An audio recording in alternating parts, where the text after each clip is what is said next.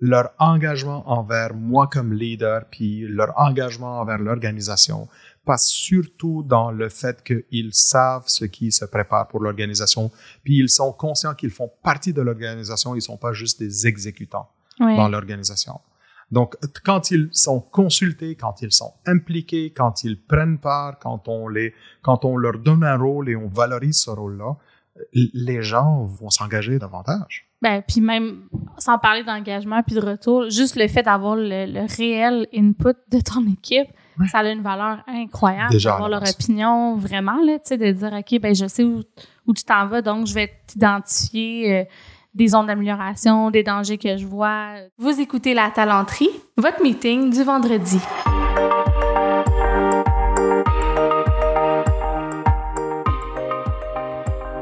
Bon vendredi, bienvenue à ce nouvel épisode du podcast de La Talenterie. La Talenterie qui est un podcast où on réfléchit au monde du travail sous différentes perspectives. On se questionne, qu'est-ce qui attend le futur du travail, de quoi les organisations ont besoin. On a plein de questions qu'on se pose comme ça. Je m'appelle Sarah Jodoin je suis l'animatrice de ce podcast, aussi la fondatrice de l'entreprise La Talenterie qui finance et produit ce podcast avec plaisir. On fait de la proposition de valeur au talent, donc l'ensemble de ce qu'on offre au talent en échange de venir travailler chez nous, rémunération, avantages sociaux, chemin de carrière, etc. Cette semaine, je reçois Georges Elou.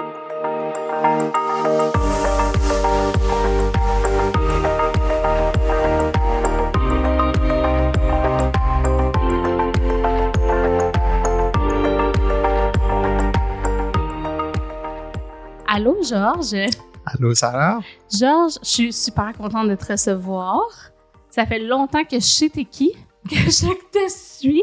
Tu es très actif dans la communauté RH. Tu es un consultant indépendant, formateur, éveilleur de leadership, comme le dit ton, ton LinkedIn.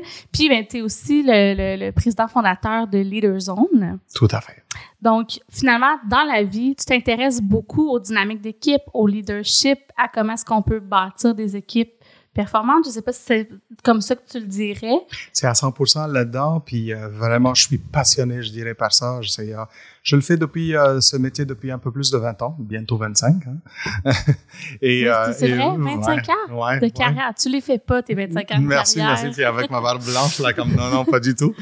non, mais, mais puis quand même, ça fait un moment. Ça veut dire que tu as vu quand même le marché du travail changer. Tout à fait. Puis je l'ai vu évoluer, puis j'ai accompagné des gestionnaires puis j'accompagne aujourd'hui les nouveaux leaders, puis avec leur nouvelle façon de faire, l'accompagnement de nouvelles générations qui est tout à fait différent dans un monde qui est complètement bousculé, turbulent. Vraiment, là, c'est, ça change, ça change, puis on évolue vraiment avec toutes ces pratiques-là. Ouais, puis tu sais quoi, c'était pas prévu 100 Dans le fond, on n'a pas de, questionnaire précis comme c'est toujours le cas quand j'enregistre, mais on a, on a prévu parler de confiance dans les équipes. Mais puisque tu abordes un peu le sujet, j'ai envie de te, te lancer une curveball puis de te demander Qu'est-ce qui, de ton point de vue professionnel, a tellement changé en 25 ans dans le milieu de travail? Qu'est-ce qui fait que c'est rendu turbulent aujourd'hui, comme tu viens de le mentionner? Euh, la turbulence est vraiment à tous les niveaux. Euh, on, est conscient que la turbulence commence à un niveau très macro au début pour commencer. Euh, je te donne, je te donne des exemples. Est-ce que tu peux confirmer, Sarah, toi aujourd'hui, qu'on est en récession? Euh, ça, c'est une grande question. On pourrait faire un podcast là-dessus. Ben non. c'est ça. Puis, euh, est-ce qu'on est confiant que, est-ce qu'on sait ce qui va se passer? Puis, pourtant, tous les indicateurs montrent qu'on qu'on a toute la recette parfaite pour une récession, mais on l'est jamais, on l'a jamais. Moi, je vis dans une entreprise. Supposons que je suis dans une entreprise. Est-ce que je me prépare à une récession? Est-ce que je me prépare à une croissance? C'est quoi ma stratégie? Comment je pourrais travailler? Puis, comment est-ce que je pourrais aligner mon monde? Est-ce que je recrute davantage parce qu'il y a plus de demandes ou est-ce que je prévois qu'il va y avoir comme quelque par un ralentissement qui va se faire. Puis tout ça, ça affecte toute notre stratégie à commencer vraiment à ce niveau qui est, qui est macro. Puis plus on descend vraiment dans l'organisation, ça a des répercussions directement sur la gestion, sur la gestion de tout le monde. Euh, un leader qui est opérationnel, qui aujourd'hui est dans le jus, puis qui vraiment travaille très fort lui et son équipe, puis qui a beaucoup de fatigue qui s'installe dans l'équipe, il lève la main pour dire hey, j'ai besoin d'une ressource. Puis la réponse c'est comme euh, non, on va attendre un peu pour savoir ce qui va se passer. Oui, puis euh, aujourd'hui plus particulièrement, tu as raison. C'est-tu depuis la pandémie? Peut-être avant aussi, ça commençait à aller plus vite, le changement s'accélère, mais il y a comme une espèce d'incertitude constante, on dirait, depuis le début de la pandémie. Je sais pas si tu serais d'accord avec ça. Oui. Euh, au fait, ça s'est intensifié, à mon avis, pendant la mm. pandémie, mais la turbulence a vraiment été reconnue, puis vraiment, comme c'était rendu la règle, dans les, donc, quelque part autour de 2008, avec la grande crise économique qui s'est passée à ce moment-là, puis aussi avec toute l'évolution de la technologie qui nous permettait d'aller encore plus vite. Oui. Puis avec tout ça, c'est comme c'était de rendu instantané, puis les changements qui prenaient plus de temps pour s'installer, prendre place, puis avoir lieu. Aujourd'hui, ça se diffuse en l'espace d'une fraction de seconde, puis ça a des répercussions immédiates sur tout, sur tout le monde.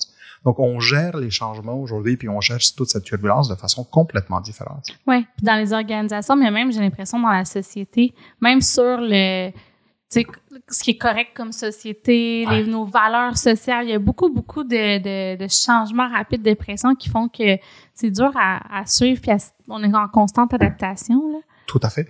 Euh, en parlant de société, euh, je connais pas mal de gens, puis probablement toi aussi, Sarah, qui ont, qui ont décidé de ne pas prendre des vacances cet été-là. Ouais. Parce que ils sont pas sûrs de s'ils mettent le budget pour prendre des vacances. Ouais. Est-ce que comment ça va se passer? Puis avec toutes les les euh, les les, euh, les, les, augmentations de prix qui a qui a lieu, donc ils ont décidé euh, en disant sais-tu quoi là comme gardons un peu d'un peu d'argent de côté parce qu'on sait jamais qu'est-ce qui pourrait se passer. Ouais, puis des gens aussi qui repoussaient la période de vacances, c'est mm-hmm. au-delà de dire est-ce qu'on a investi dans un voyage, des gens qui ont qui se sont mis à rénover alors qu'on se serait dit ben au début de la pandémie, là, disons, pour revenir à ça, ben, le, le, réflexe aurait été de dire les gens vont arrêter de dépenser. Ben non. Non, non, pas du tout. Euh, c'est, ouais, c'est, c'est vrai que ça devient. Puis c'est drôle que tu dis sur la récession, parce que moi, je, je trouve ça comme pas aberrant, mais des fois, je me dis, mon Dieu, comment ça se fait qu'on. Un, qu'on n'a pas de récession, mais deux, les organisations agissent comme s'il y en avait, mais les indicateurs économiques nous montrent que, ben non, au contraire, c'est quand même particulier. Euh. ouais, je trouve je trouve ça très particulier. Je suis plus euh, spécifiquement l'économie, puis je lis et j'écoute vraiment les, les, les analystes économistes. Puis je trouve ça drôle parce que tout ce que les règles, les règles et les indicateurs qu'ils avaient dans le passé, puis qui montraient que voici ce qui se passe quand une économie en récession va avoir lieu. Puis aujourd'hui, on les a, les indicateurs, mais la récession n'est pas là. Exact. Puis c'est que, prévoir parce que là, avec l'intelligence artificielle, par exemple, ça va complètement bouleverser l'économie, le monde du travail. Partout, partout. Oui. donc, vas-y, t'allais dire. Oui, puis euh, en parlant de l'intelligence artificielle, là, c'est comme tout le monde, tout le monde est en train de réfléchir au propos de la place de l'intelligence artificielle. Oui. Euh, moi, j'ai commencé à faire ces réflexions-là aussi dans ma business, puis je me dis, hmm, quelle place est-ce que je vais garder pour l'intelligence artificielle, puis, euh, puis comment est-ce que ça pourrait m'aider ou comment est-ce que pourrait, ça pourrait être aussi des obstacles, des obstacles pour moi? Ah oui, fait que tu as commencé euh, à, faire ça. Est-ce que tu as intégré des choses déjà ou tu es encore à l'exploration? Encore à l'exploration. Euh, au fait, il y a deux semaines, j'étais au sommet de la formation. Et, et il y avait il y avait une phrase là qui m'a beaucoup qui m'a beaucoup accroché. C'est c'est quelqu'un qui a dit les compétences que vous possédez aujourd'hui vont être probablement obsolètes dans cinq ans. Préparez-vous.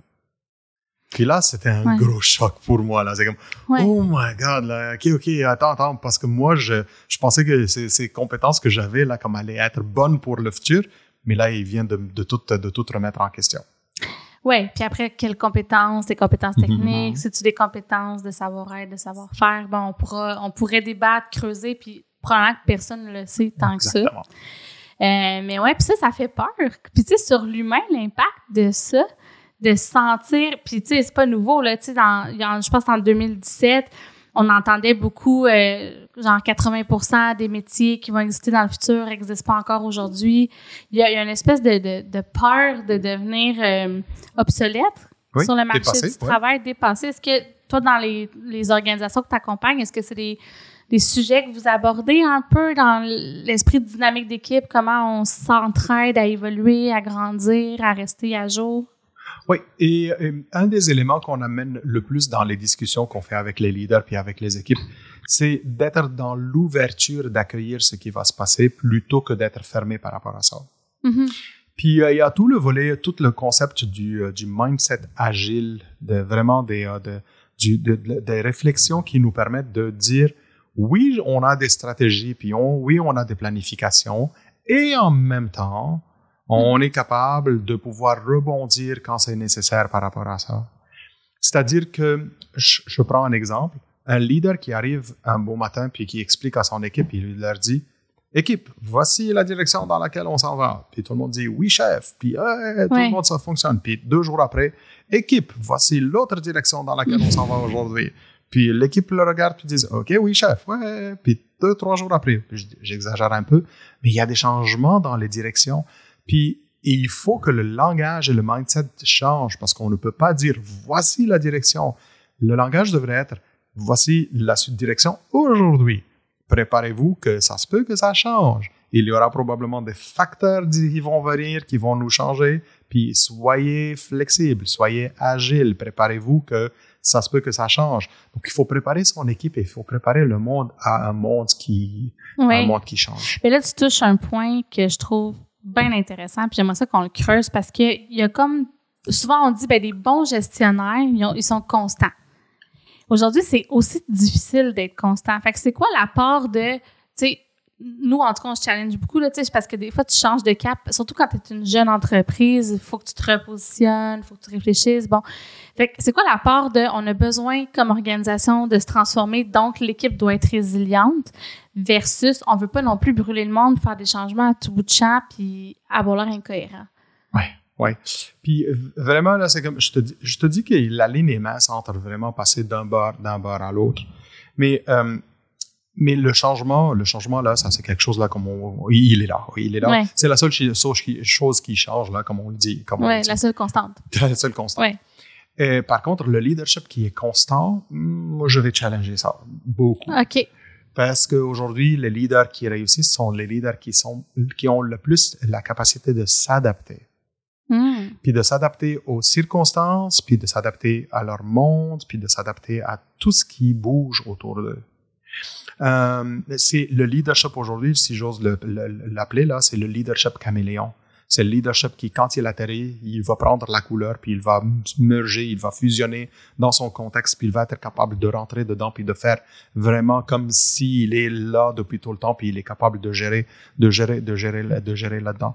Euh, on, euh, maintenant, est-ce que ça fait de lui quelqu'un qui est euh, à la limite euh, instable, puis qui, qui déstabilise et qui amène de la confusion? Euh, ça se peut, s'il il ne communique pas assez avec son monde pour leur dire le pourquoi il le fait. Ah ah, ça c'est intéressant. Euh, est-ce que tu me permets de donner un exemple que j'ai vu dans une organisation, mais tu me diras si c'est ça que tu veux dire, parce que souvent, tu pourras amener d'autres exemples aussi peut-être euh, ou nuancés. Mais à un moment donné, on a accompagné une organisation où les employés nous disaient, hey, les, le président, là, c'est une girouette, il s'en va vers la droite, il s'en va à gauche, il change tout. Puis tu sais, eux percevaient ça comme, il ne sait pas ce qu'il fait. Mhm. Mais quand tu parles au président, c'est comme non, non, mais moi, j'ai vu la pandémie arriver. Je me suis dit, je vais acheter une division de telle affaire. Ça va me permettre de sauver des emplois. Je vais pouvoir travailler sur les compétences de mon. C'est que lui, il voyait quatre, cinq coups d'avance, mais l'équipe le voyait pas du tout. Puis le reflet, c'était vraiment comme moi, j'ai arrêté de l'écouter parce que lui, on sait bien, ça va changer demain matin. Oui. Puis, euh, encore une fois, parce que si ce gestionnaire-là aurait pris le temps de communiquer ce qu'il est en train de faire, puis ses visions, puis c'est quoi sa stratégie, puis qu'est-ce qu'il a. Il aurait engagé son monde, puis son monde aurait, lui aurait fait beaucoup plus confiance, et il aurait suivi à l'aveuglette par la mm. suite, tout en partageant de l'information. Puis c'est un piège dans lequel certains gestionnaires ou certains, certains, certains leaders là tombent, c'est qu'ils arrivent puis ils communiquent la finalité. Ils préparent une présentation de ce que, tout ce qu'ils ont préparé ou de tout ce qu'ils ont travaillé avant. Ah oui. Mais là, tu arrives trop tard. ton monde n'attend pas de toi juste une présentation finale, un beau PowerPoint ou une belle présentation. Avec l'information qu'on gère. Ouais, ouais. exactement. Puis, on a besoin de savoir ton, le processus dès le début, puis accompagne-nous là. C'est comme, dis-nous que c'est ça ce qu'il se prépare, sans nécessairement nous promettre. Mais moi, si je fais partie de ton équipe, je veux savoir qu'il y a des changements qui s'opèrent, des choses qui se, qui se font dans le futur. Puis, si tu m'expliques le pourquoi derrière, si tu me dis c'est quoi la raison d'être de ce que tu es en train de décider, moi, je vais te suivre. Puis là, comment qu'on fait pour pas être trop. C'est quoi le niveau d'information? Parce que tu peux aussi noyer le monde. Ben, en fait, il y a deux choses. Un, il y a des informations qui intéressent pas les gens, qu'il faut que tu filtres. C'est le What's in it for me. Puis l'autre aspect, c'est que tu veux pas insécuriser les gens non plus. Parce que dans la vraie vie, des fois, c'est stressant quand tu gères une entreprise. J'en ai des entrepreneurs, là, sont sa marge à côté, les employés ne savent pas. Mais comme entrepreneur, tu décides de prendre ce risque-là. Tu peux pas leur pitcher non plus. Oui. Fait que c'est quoi le, comment on navigue là-dedans? Certainement. Puis, et puis, il y a des changements. Par exemple, je, connais une entreprise qui se préparait à faire une fusion avec une entreprise, mais c'est encore confidentiel. On ne peut pas faire sortir ces éléments-là. Puis en plus, si ça sort, euh, premièrement, c'est pas bon pour la réputation de la réputation de l'organisation si ça ne fonctionne pas. Puis en plus, il y a des gens qui vont dire comme ah oui, mais la fusion, mais est-ce que mon poste va être aboli quand, quand, il va y avoir des fusions? Donc oui, comme tu le dis, là, mm-hmm. il y a des choses qui déstabilisent. Donc oui, il y a des choses confidentielles qu'on ne peut pas partager mais c'est, sais, ça, c'est vraiment à un niveau un peu plus stratégique dans mhm. l'organisation. Si on descend à un, niveau un peu plus opérationnel dans l'organisation, il faut continuer à communiquer c'est quoi les visions opérationnelles de toutes les de toutes les de tout ce qui se passe.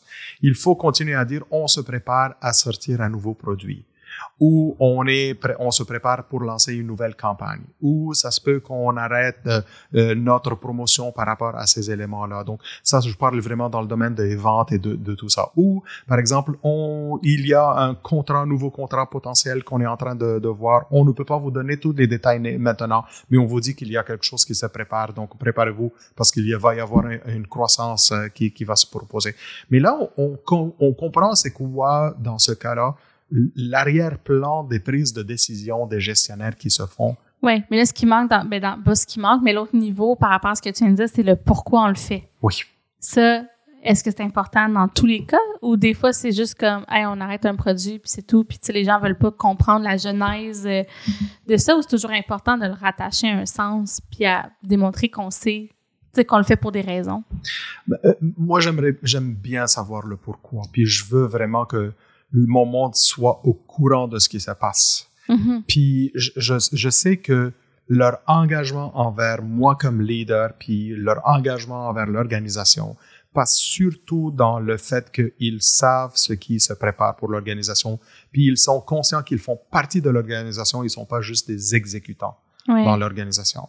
Donc, quand ils sont consultés, quand ils sont impliqués, quand ils prennent part, quand on les, quand on leur donne un rôle et on valorise ce rôle-là, les gens vont, vont s'engager davantage. Ben, puis même, sans parler d'engagement puis de retour, juste le fait d'avoir le, réel input de ton équipe, ça a une valeur incroyable d'avoir leur opinion vraiment, là, tu sais, de dire, OK, ben, je sais où, où tu t'en vas, donc je vais t'identifier, euh, des zones d'amélioration, des dangers que je vois, euh, tu sais, peu importe. Là. Tu vois, un exemple, Sarah, une fois, je suis arrivé chez un de mes employés, puis je lui ai dit, OK, euh, voici le nouveau changement qui affecte ta job, puis voici comment maintenant tu vas utiliser ton processus. Puis lui, il m'a regardé, puis il m'a dit, Georges, ça fait trois ans que je travaille avec toi dans ton équipe. Là, tu viens m'annoncer quelque chose qui va affecter directement ma tâche, mon quotidien, mm-hmm. mes opérations puis tu ne m'as pas demandé c'est quoi mon point de vue. Il a continué, mais vraiment de façon un peu dérangeante en me disant, sais-tu quoi? Si tu veux le faire comme ça, tu vas le faire, mais je vais te montrer que ça va pas fonctionner. Oh! Résistance au changement, c'est sur le speed. Ouh, en direct, puis en pleine face, là. c'est en pleine face, puis j'ai réalisé. Et, et, moi, c'est une... Il y a un peu de mauvaise volonté, ceci étant dit. En tout je le connais, il était vraiment très gentil, puis il était vraiment très collaboratif, mais c'était ah, vraiment pour me choquer, ah mais vraiment pour me, pour me dire que... Ça se fait pas, là. ouais, Puis moi, j'ai réalisé que c'est une maladresse de mon côté. Moi, j'avais pas une, mauvaise intention. Mais c'est souvent ça.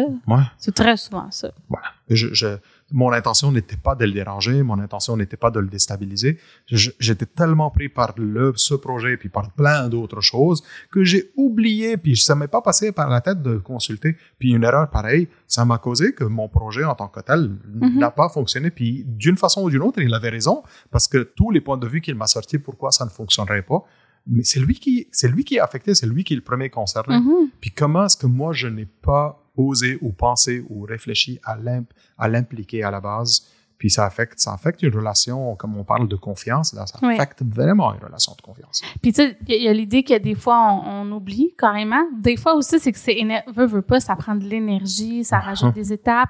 Fait que c'est tentant comme leader de faire, ce que je vais prendre la décision parce que moi, je sais où je m'en vais puis c'est ce que je veux, tu sais.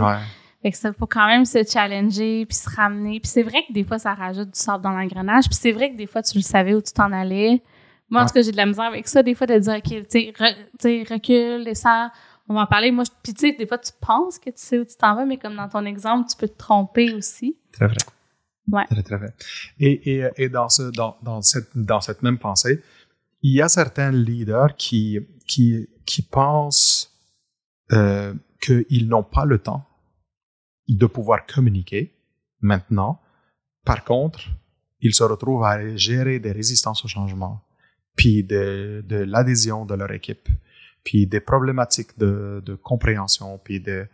Puis là, ça, ils, à ce moment-là, ils disent comme oh my god, ok, j'aurais dû prendre le temps avant pour pouvoir les impliquer. Ouais. Ça aurait été beaucoup plus facile que de gérer et d'avoir à passer mon temps à gérer toutes les répercussions négatives de ce qui s'est passé parce que j'ai manqué, j'ai manqué l'occasion de les impliquer là-dedans. Tout à fait. Puis ben, ça fait partie de tantôt tu parlais d'être ouvert, d'être en mode ouverture, c'est d'accueillir aussi le feedback de l'équipe pour générer, tu sais, la confiance.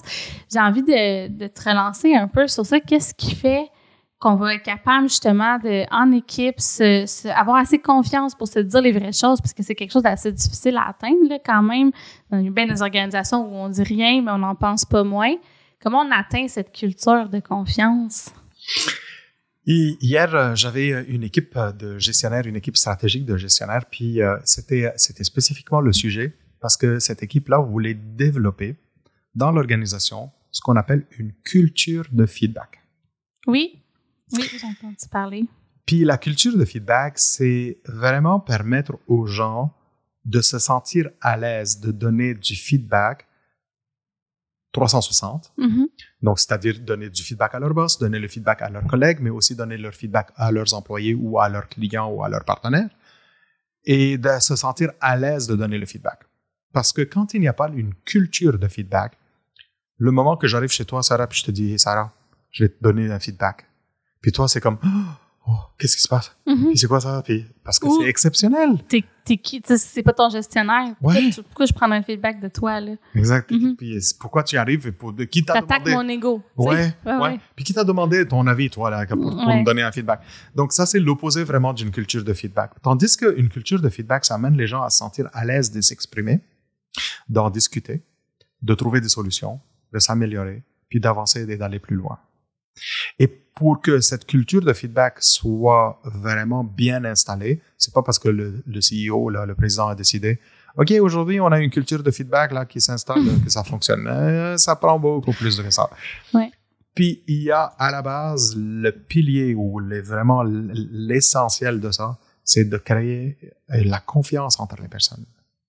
C'est de ne pas dire comme lui, il n'a pas de compétences, comment il ose me parler et me donner du feedback ou lui, il n'est pas gestionnaire, ou lui, il est d'un autre niveau hiérarchique, puis comment est-ce qu'il, comment est-ce qu'il ose me donner, me, me, parler de ce que j'ai pas bien fait ou de ce qui, de ce qui, ça, ça lui plaît pas. Donc, il faut créer beaucoup plus d'ouverture et de confiance. Mm -hmm. Et ça, ça se fait à tous les jours à travers les gestes concrets de tous les jours.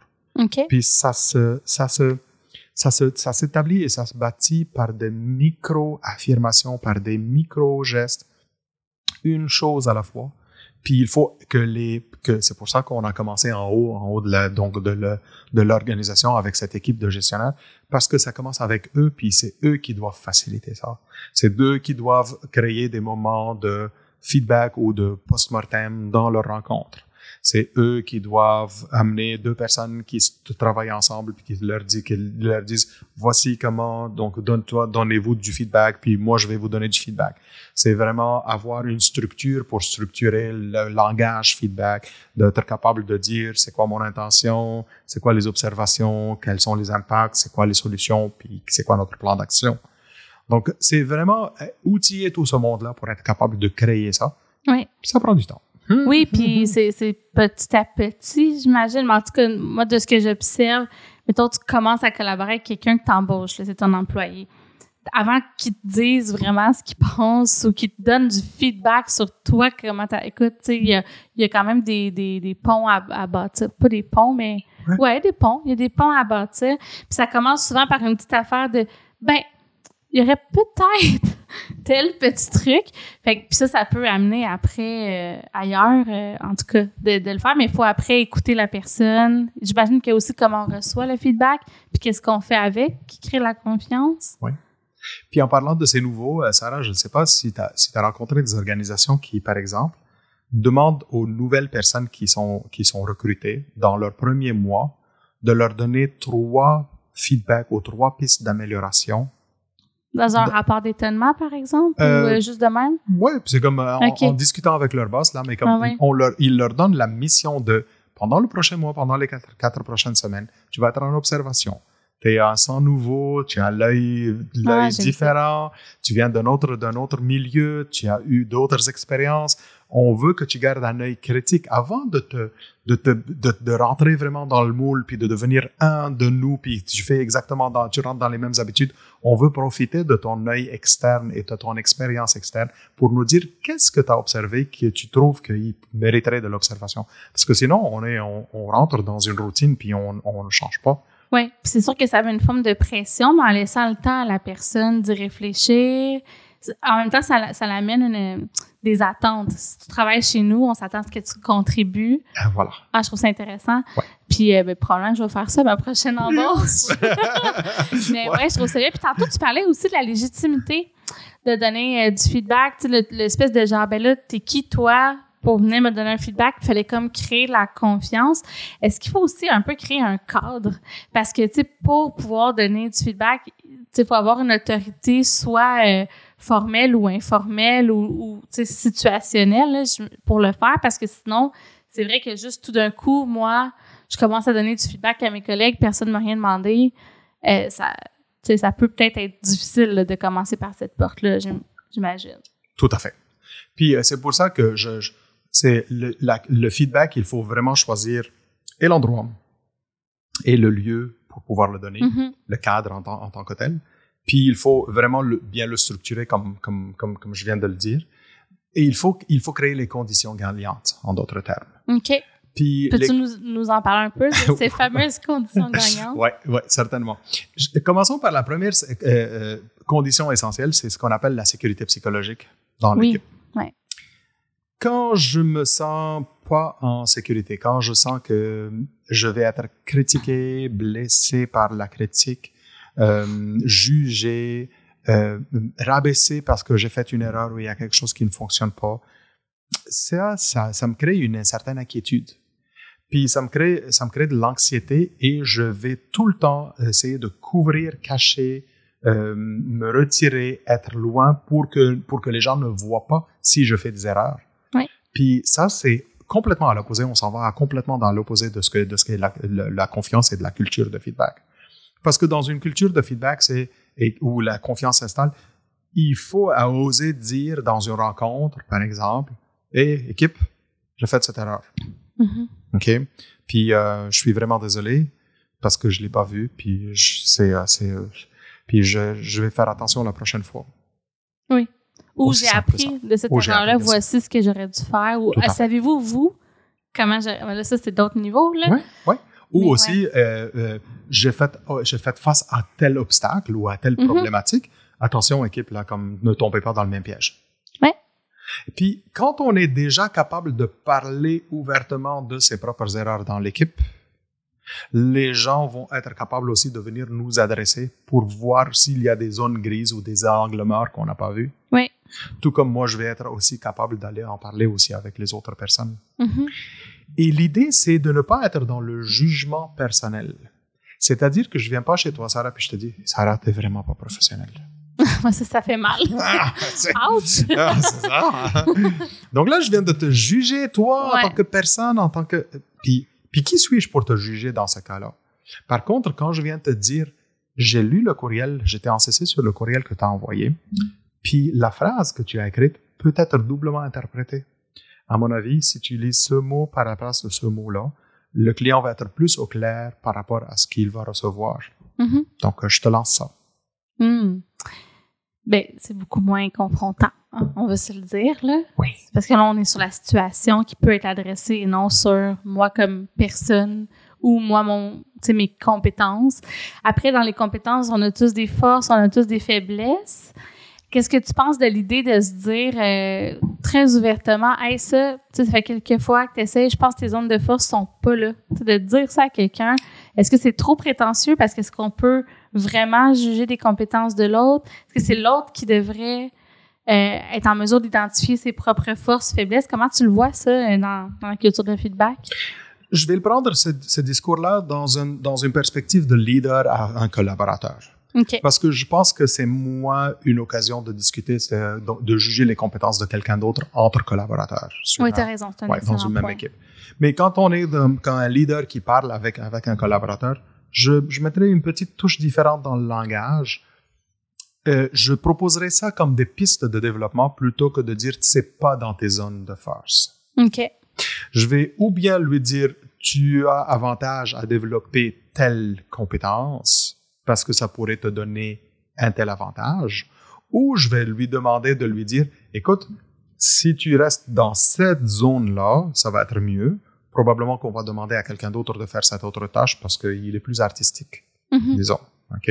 Ou euh, les clients ont aimé les touches artistiques de cette autre personne. Puis je parle pourquoi je dis artistique? Parce que c'est on parle vraiment dans le subjectif, là, à la limite. Là, ouais, qui a dit que c'est beau plus beau, que c'est pas beau, c'est le client qui a dit ça. Exact. Puis ça, des fois, j'ai l'impression, si tu es capable d'avoir une, confiance, puis de part et d'autre, peut-être que la, personne, parce que souvent, on aime ce dans quoi on est bon. Là. Oui. Vraiment que ça va soulager la personne à dire, tu as raison, tu sais, moi, je me sens beaucoup plus à l'aise dans telle, telle zone, c'est ça ma zone de génie, puis comme, il y a comme un, un côté soulageant à se dire les vraies choses, puis se dire, regarde, sais, ça, c'est moins, tu sais, pour présentement, t'aimes pas dire pas tes forces, mais tu sais, c'est moins dans ta zone de génie pour le moment. Fait qu'on laisse tomber ça, puis on focus sur d'autres choses, puis c'est pas grave, là, Si tu le veux. Si tu le veux. Ah, ça, j'aime ça. beaucoup ta nuance. Ouais. Si tu le veux, parce que ça se peut que cette personne-là le prenne comme un genre de Ah, tu me lances un défi. Sais-tu quoi, là? Je vais me développer là-dedans. Je vais te prouver que je suis capable. Tant mieux. C'est excellent. Si je, si je t'aide à développer un talent ou une compétence ou une force là, que, que tu ne l'avais pas, puis je te, je, on met la lumière là-dessus, c'est tant mieux. Moi. moi, comme leader, qu'est-ce que je veux de mieux que mon monde qui désire se développer puis aller plus loin? Ouais. Ça, il y a un, un, élément qui est très important dans tout ce qu'on vient de discuter, parce que je parlais de sécurité psychologique, puis une autre condition essentielle serait es-tu ouverte à recevoir le feedback? Mm-hmm. Ouais. Puis ça, c'est à développer aussi dans l'équipe. Parce qu'il y a des gens qui, on va le dire tel quel, ont des égaux super gros là. C'est et euh, euh, que quelqu'un vienne leur dire qu'il y a une zone d'amélioration, on n'a même pas dit que c'est une erreur. Hein. On n'a même pas dit qu'il y a que c'est comme zone d'amélioration. Puis là, c'est non, ils vont pas l'accepter. Donc, il faut en développant cette culture de feedback et de confiance, pousser les gens davantage à, à recevoir le feedback ou aussi à ne pas le recevoir, mais ne pas en faire comme une grande scène.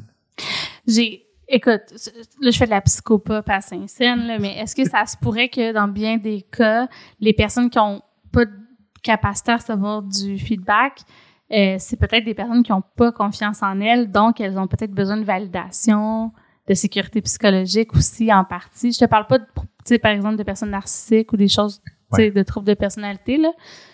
Mais euh, qu'est-ce que tu en penses de ça, que peut-être dans plusieurs cas, on pourrait, en valorisant la personne, dénouer des nœuds, tu sais? Ça pourrait, ça pourrait être.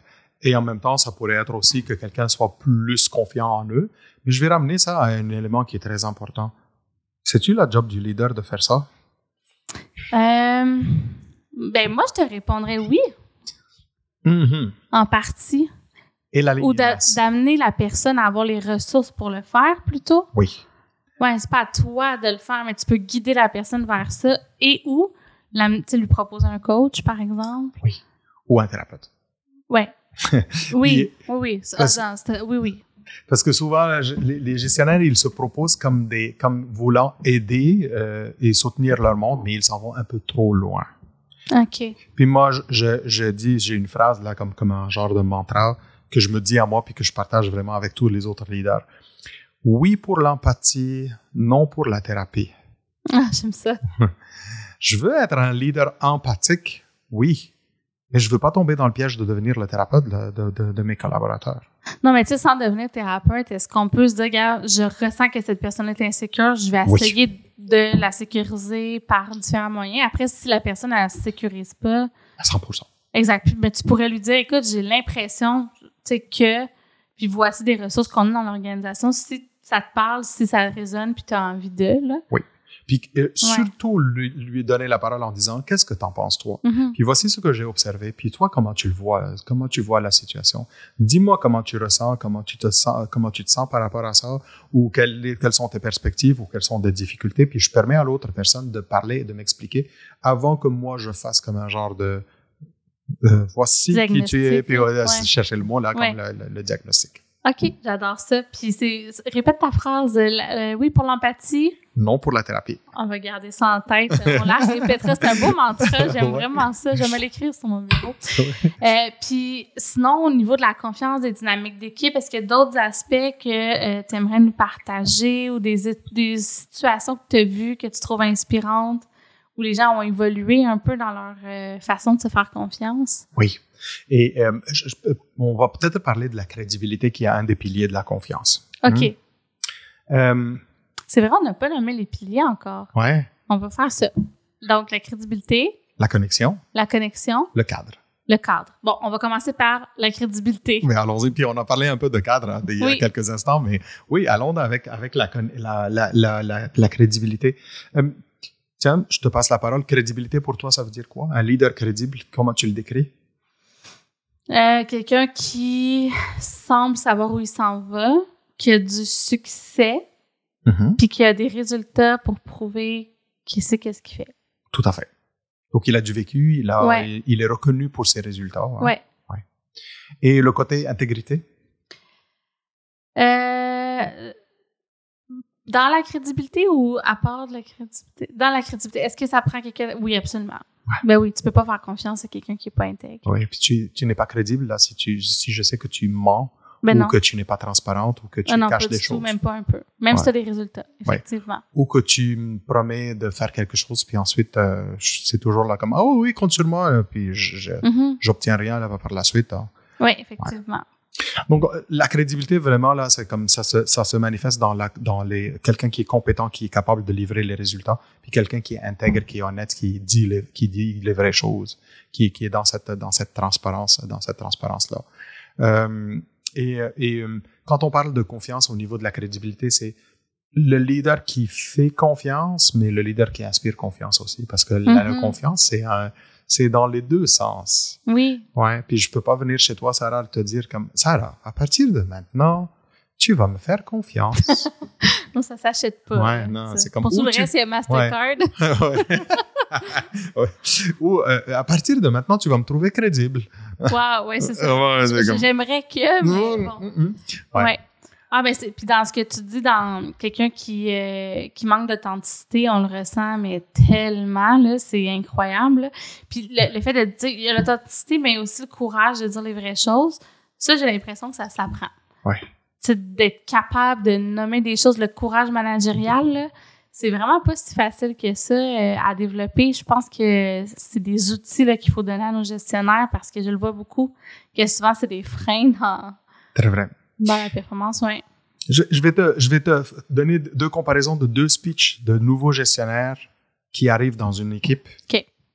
Le premier arrive, il dit à, son équipe Bonjour, je suis nouveau, puis vous allez me faire confiance parce que je sais où est-ce qu'on s'en va, puis je vais vous amener vraiment. On va changer tout ce qui est, tout ce que vous étiez en train de faire pour vous amener là où il faut, vous allez me faire confiance. Vous, vous le savez pas. Moi, j'arrive, je suis un sauveur, pensez-vous. OK? Ouais. J'aime pas ça. Continue. non, mais euh, penses-tu que les gens vont lui faire confiance avec oh, un speech pareil? Mais non, c'est super insécurisant. Attends, là, il va tout changer, il sait même pas qu'est-ce qu'on fait, il a pas pris le temps de. Ouais. Puis au lieu de commencer comme à la limite avec un niveau neutre de confiance, avec ce speech-là, mm. il est parti à moins 10. Ben oui, ben oui. Bonne chance là pour remonter la pente parce que là, tu viens de déstabiliser ton monde, puis là, on te, tu nous fais peur plus que tu nous fais confiance. Oui. Puis un autre leader qui dit, permettez-moi durant les prochaines semaines de vous rencontrer. Mm-hmm. On a besoin de bâtir la confiance ensemble. Je sais que maintenant, vous ne me faites pas confiance. Mais moi, mon challenge, mon défi, c'est de vous amener à ce qu'on puisse se faire tous confiance et pour, aller, pour être capable plus loin. Mais donnez-moi les prochaines semaines pour aller apprendre à vous connaître, apprendre à connaître ce que vous faites, puis ensemble trouver les meilleurs moyens pour trouver des solutions pour aller encore plus loin. Mm-hmm. Mais moi, je suis dans. On verra. T'as pas fait tes preuves encore, mais ça part mieux. Beaucoup mieux que le, le premier speech. Puis, et puis le, le, le premier, il a dit, on est encore là, comme il a dit la vérité. Premièrement, c'est il est intègre. Il n'a pas dit, vous allez me faire confiance. Il a dit, on va apprendre à se faire confiance. Ouais, Puis il n'a pas promis des, des, super euh, choses magiques. Il a dit, je vais apprendre à vous connaître, puis je veux savoir qu'est-ce que vous faites. Puis il a communiqué son objectif. Oui. Ouais. ouais. T'as raison. Puis, et, et, on ne peut pas, il y a des gens qui disent à partir d'un speech, là, je vais bâtir la confiance, là, je vais les, leur inspirer confiance. Attends, là, comme, on, on, rentre un peu dans la catégorie du politicien qui fait un speech, mm-hmm. là. On n'est pas dans cette, dans cette, dans cette sphère-là. On est beaucoup plus dans les, à travailler avec une équipe. Euh. Mais ah, c'est quoi la nuance entre inspirer et faire confiance, un peu sur ce point-là? Parce que tu peux inspirer sans que les gens te connaissent. Oui, puis on peut inspirer confiance aussi. Oui, alors mon Dieu, ça devient compliqué, j'ai dans la tête. Mais vas-y, la nuance un peu entre, entre le côté inspiré puis la, la confiance, là, c'est quoi pour toi? Dans quel cadre un est pertinent versus l'autre? Oui. Puis, puis inspirer, inspirer, c'est vraiment connecter avec les personnes, comment elles pensent, puis leur permettre de réfléchir pour qu'on puisse réfléchir ensemble sur le même, dans un, dans un même alignement. Mm-hmm. Est-ce qu'on on fait confiance tout de suite? Pas encore mais au moins je t'ai inspiré pour avoir, pour que tu puisses avoir des idées qui ressemblent aux miennes. Puis toi, tu m'inspires aussi par tes propos, je demeure aussi dans l'ouverture. Puis au fur et à mesure qu'on vit ensemble ou qu'on partage ensemble, la confiance s'établit dans ce cas, dans ce cas-là. La notion de confiance, euh, Sarah, est, une notion qui est difficile à mesurer. Il y a quelqu'un qui a dit, la confiance, c'est comme l'air qu'on respire quand, quand elle est présente, tout va bien, puis on, personne ne mhm. la reconnaît. Mais du moment où elle est absente, on suffoque. Mm Ah, j'aime ça. Ouais. Ouais. Fait que là, les trois piliers, on vient d'en explorer un, la crédibilité. Le deuxième, c'était la connexion, si je me souviens bien. Tout à fait.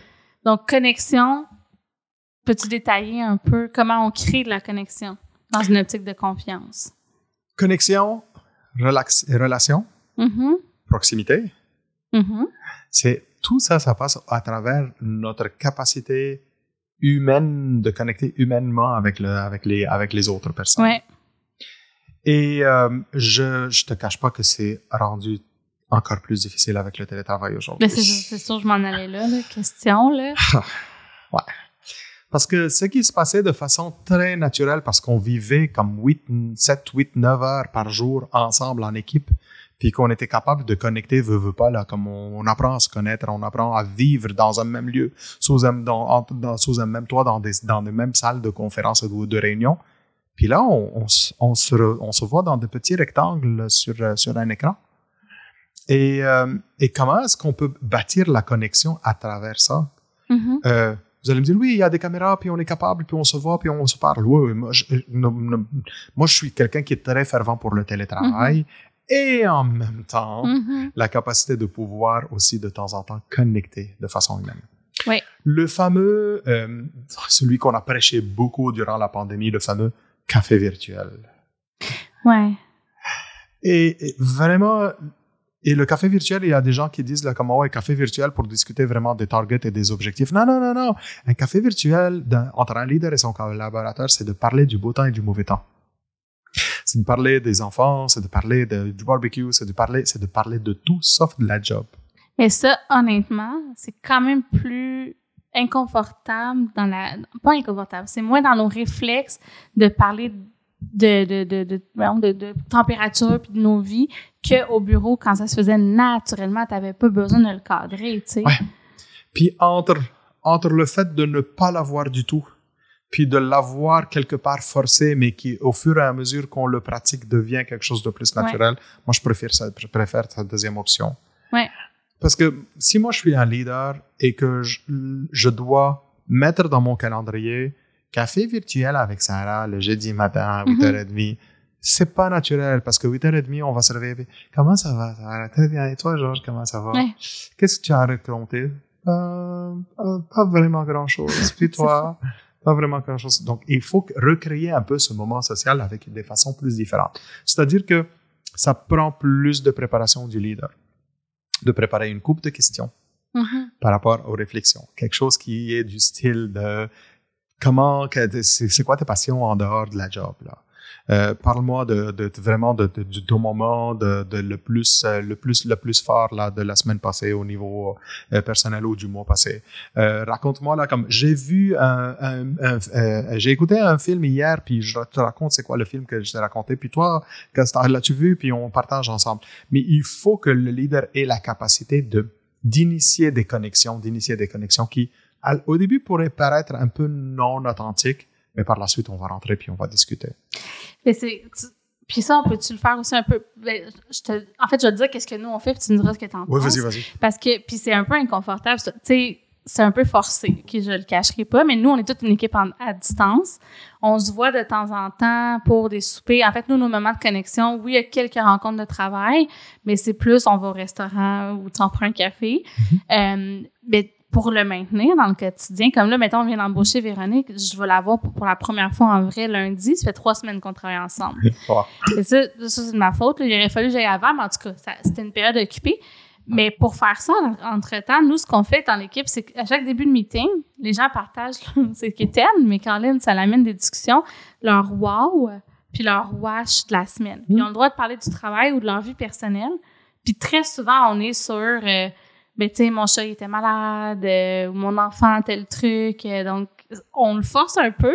Ça fait un peu drôle au début, mais de plus en plus, ça devient comme un moment le fun que les gens tu sais, pensent à leur wow, puis à leur wash, puis on se met à échanger, puis on se demande des nouvelles sur celui de la semaine passée. Bref, qu'est-ce que tu penses de ça? Est-ce que c'est suffisant ou non? C'est une très bonne activité. À mon avis, il faut varier de temps en temps. Ah, ça devient plate. Ouais. Puis, euh, écoute, je ne sais pas si on peut partager, mais j'ai développé une vingtaine d'activités brise-glace d'équipe. OK.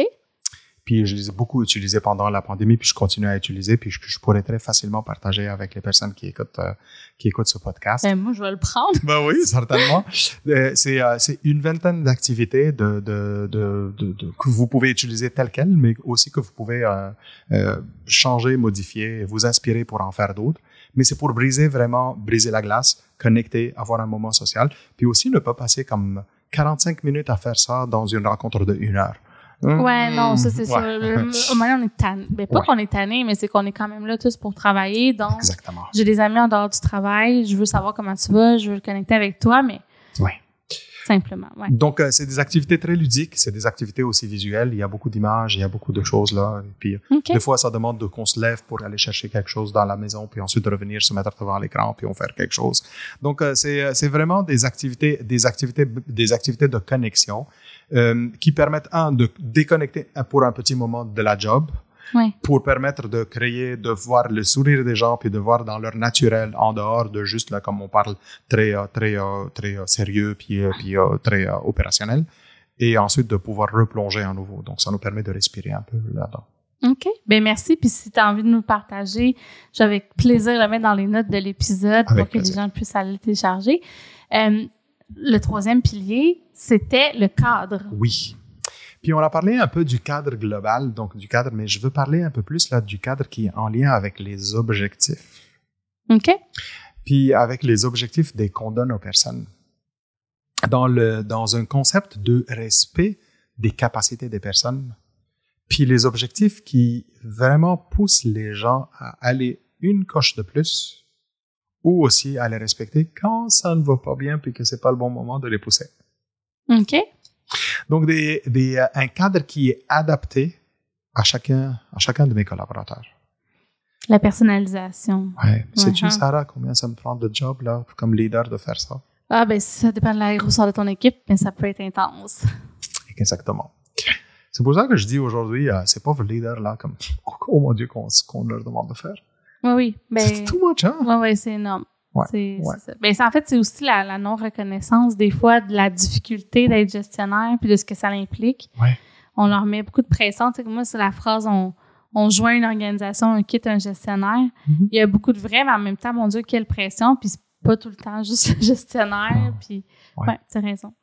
Donc, c'est pour ça que c'est pour ça que les gestionnaires doivent réfléchir en termes de quel cadre, puis comment, comment, la, comment la communication des objectifs, puis fixer les objectifs, puis dire aux gens là qu'est-ce qu'ils mm-hmm. doivent faire, comment est-ce que ça pourrait euh, répondre aux vrais besoins des personnes, puis est-ce que ça respecte leur motivation, ça respecte leur capacité, ou surtout ça respecte leur réalité actuelle. Est-ce mm-hmm. qu'ils seraient capables de pouvoir le faire? Puis en prenant tous ces éléments en considération, euh, ça, ça, ça, nous permet vraiment de rester, rester, rester connectés. Euh, moi et mon équipe, ou moi et mes collaborateurs, on se fait confiance quand on se permet les uns les autres de se développer, d'offrir des occasions pour développer, pour développer les personnes. On en a parlé il y a quelques instants, combien c'est essentiel de que le, le terme de j'avance et j'évolue, qui soit très important. Toi, tu, le sais de, de part de vos projets, combien la rétention des talents aujourd'hui passe spécifiquement dans le fait que les, les, les, les gens, les employés qui travaillent sont capables de voir, de voir un futur, de voir une évolution, de pouvoir mm-hmm. grandir dans l'organisation. Puis ça, c'est pas juste une question de l'organisation en tant que telle, c'est chaque gestionnaire qui doit, qui doit mettre ça en application. Mais merci, on a fait le tour des trois piliers de comment on génère de la confiance. On les répète, donc il y avait la crédibilité, la connexion et le cadre. Tu as très bien expliqué tous les trois. Euh, Georges, merci de ton temps, de ta générosité. C'était vraiment le fun de jaser avec toi. On souhaite quoi pour le futur du travail? As-tu un... Je n'ai pas posé la question avant, mais j'ai envie de te, de te, le demander parce que je sais que tu réfléchis beaucoup à ça. Puis on a commencé en se disant ben, ça a tellement changé dans les 25 dernières années. Où est-ce que ça serait le fun qu'on soit dans 25 ans, dans les 25 prochaines? Tu permets, je vais parler, euh, partager une petite expérience, ben euh, une petite euh, chose personnelle. Mon fils, mon fils s'en va sur le marché du travail. Mmh. il a 19 ans. il a eu des difficultés d'apprentissage durant toute sa jeunesse. Oui, à 19 ans, il s'en va chercher sa première job d'été bientôt. Et euh, mon fils euh, a besoin d'attention et il a besoin de patience d'un leader pour pouvoir l'accompagner dans ses premiers pas. OK.